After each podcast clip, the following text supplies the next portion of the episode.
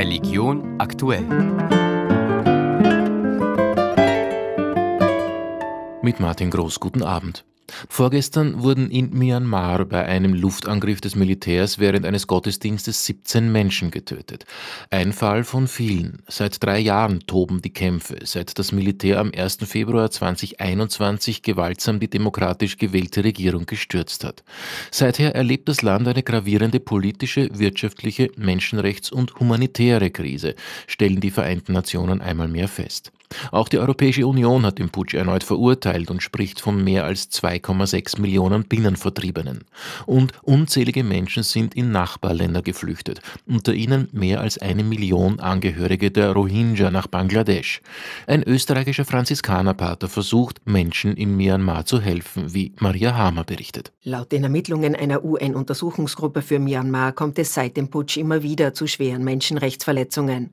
Pater Johannes Unterberger berichtet. Die Realität, die wir jetzt einfach haben Myanmar, dass das Militär dann wirklich alles kurz und klar macht und niederbrennt.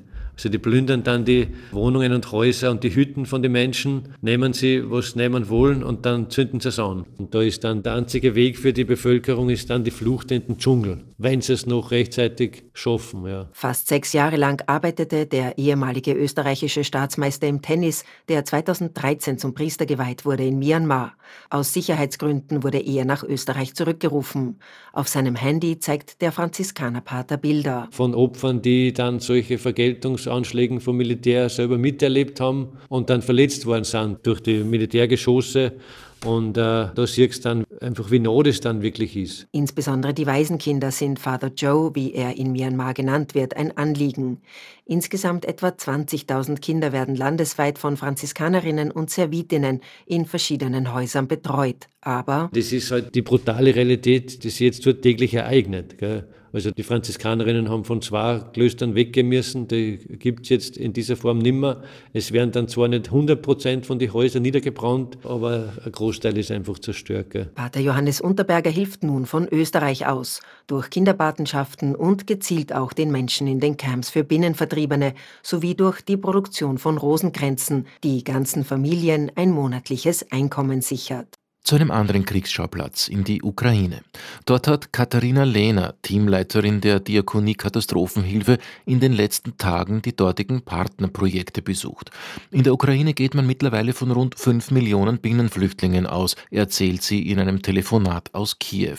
Auf den ersten Blick sehe in der Hauptstadt alles ganz ruhig aus, doch bald bemerke man die vielen Probleme, vor allem der hierher Geflüchteten. Die sind äh, häufig traumatisiert, viele von ihnen sind bereits zwei, dreimal vertrieben worden. Ist ja nicht erst seit 22 der Konflikt in der Ukraine, sondern schon seit 2014 und viele davon sind auch damals schon vertrieben worden, beziehungsweise seitdem auf der Flucht. Sie erzählt von zerrissenen Familien, deren Väter an der Front kämpfen, während in den Städten die Mütter unter anderem mit trotz staatlicher Unterstützung unleistbaren Mietpreisen konfrontiert sind und darum oft in ihre Heimatregion zurückkehren, wo aber oft gekämpft wird. Je weiter man in den Osten der Ukraine komme, desto stärker bestimme der Krieg alle Lebensbereiche. Die Zerstörung ist wahnsinnig groß. Es sind keine Unternehmen mehr dort, die sind alle kaputt. Deswegen haben die Menschen keine Einkommensmöglichkeiten. Die Infrastruktur ist kaputt. Häufig sind die Schulen zerstört worden.